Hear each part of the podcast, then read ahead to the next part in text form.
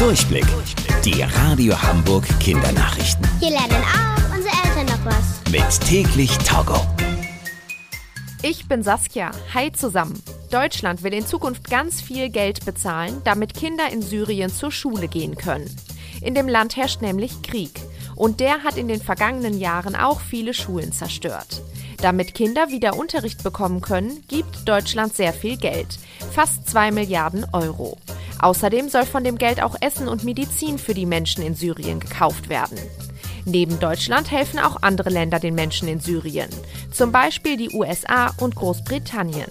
Der FC Bayern-Spieler Robert Lewandowski hat sich bei einem Fußballspiel schwer verletzt. Für seine Mannschaft fällt er deswegen etwa vier Wochen lang aus. Lewandowski hat nämlich eine Bänderdehnung im rechten Knie.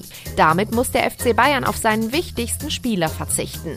Der Stürmer Lewandowski hat in der aktuellen Bundesliga-Saison schon 35 Tore geschossen. 2020 wurde er zum Weltfußballer des Jahres gewählt. Im nächsten Bundesligaspiel trifft der Tabellenerste FC Bayern auf die zweitplatzierte Mannschaft RB Leipzig. Bei diesem wichtigen Spitzenspiel wird Lewandowski fehlen. Insgesamt muss seine Mannschaft wohl mindestens bei fünf Bundesligaspielen und beim Champions League Viertelfinale gegen Paris auf den Topspieler verzichten. Die Radio Hamburg Kindernachrichten. Mit täglich Togo.